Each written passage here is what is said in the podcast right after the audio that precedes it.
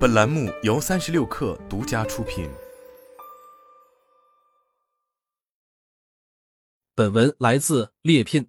稍微上过几年班的人都知道，跟同事相处要适度设防，哪些话可以对谁说，哪些话在哪些场景里对谁不能说，其实都有隐形的规则。即便关系再好，也该知道人与人之间的相处是有边界的。有些事宁可烂到肚子里，也不该跟公司的人说半个字。一有关工资情况，在绝大部分公司里都要求工资保密，而且不光工资收入情况是严格保密的，你的银行通知、短信、工资单这些都算保密文件。也别怪公司管理制度死板，因为同工不同酬和薪资倒挂情况不可避免，一旦薪资泄露，很容易引发蝴蝶效应。当一个员工在不经意间和同事透露了自己的工资水平，就会以季度为单位。在附近的小组中引发一场调薪的风暴。如果大家的调薪不顺利，大概率就是直接开摆或者预谋离职。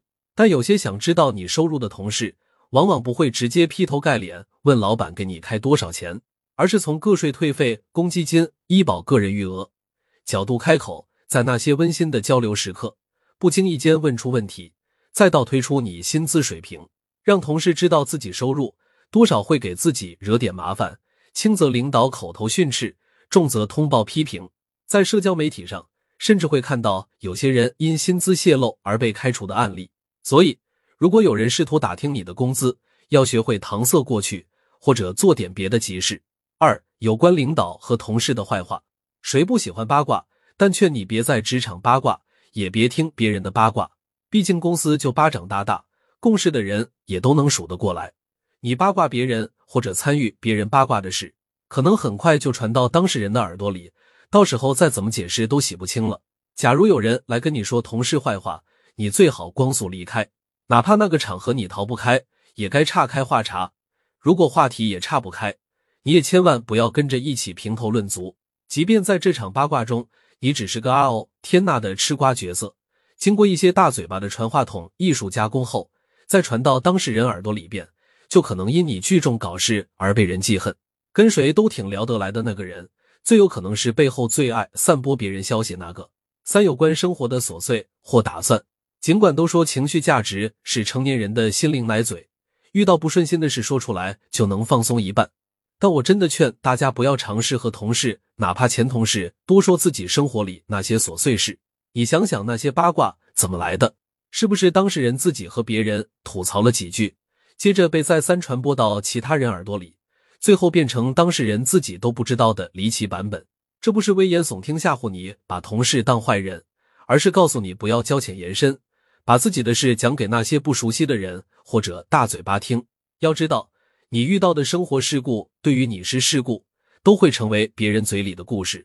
只要你说给了一个你圈子里的人，哪怕是已经离职的同事。这件私事很快就会变成茶余饭后的消遣，抖出去，这些琐事成为八卦，顶多让你形象受损。但那些关于你未来要不要回老家、结婚和生育打算、房贷压力、夫妻关系状况，千万不要随便透露。特别是在晋升、大项目开启、裁员、工作关键节点上，一旦成为公开信息，就极有可能影响领导做出的决定。四有关工作里犯的错，几乎每一场面试中。都有一个问题让你分析一个自己的弱点，但没有人会说自己真正的缺点，而是优点的另一面。于是我们能听到这些离谱的调侃：我总是光顾着自己进步，忘记带着我同事们一起进步；我太热爱工作了，总是加班而忽略了自己的身体。所以在面试的时候都知道的是，为什么一到工作中就忘了呢？我总是跟我的实习生强调，不要说自己的缺点，不要说自己的缺点。不要说自己的缺点，不要把项目里犯的小错放大，还粘在自己身上炫耀。在汇报里不断强调，让大领导想忘都忘不掉。每次抓典型都得搬出你这口大锅来举例。时间久了，协作中谁犯了错，都敢往你的身上推锅，因为你在别人的印象里就会一直犯错。在每一个职场，比你犯大错，甚至需要领导去填坑的人多了去了。你怎么没见别人背在身上呢？犯了错不可怕。讲讲怎么解决的，还有以后怎么避免，给老板留一个肯担当、能解决事情的好形象，而不是什么活都不放心交给你，总担心你会搞砸的坏印象。五有关面试的事，没有人会永远在一家公司里，有合适的机会肯定都想去看看。但不管是更新简历、看职位、接面试电话，还是请假面试，越低调越好，最好都烂在自己肚子里，不要跟任何一个人说。哪怕是已经离职的、曾经相处还不错的同事，任何关于工作上变动的想法，不在明面上摊牌，是给自己留的退路。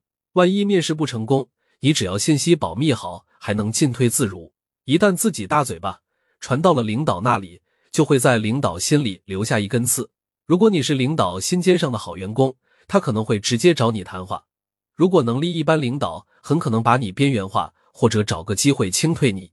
要想在职场工作顺利，不光要做好事，还得做好人，学会管住嘴、迈开腿，才能走得长远。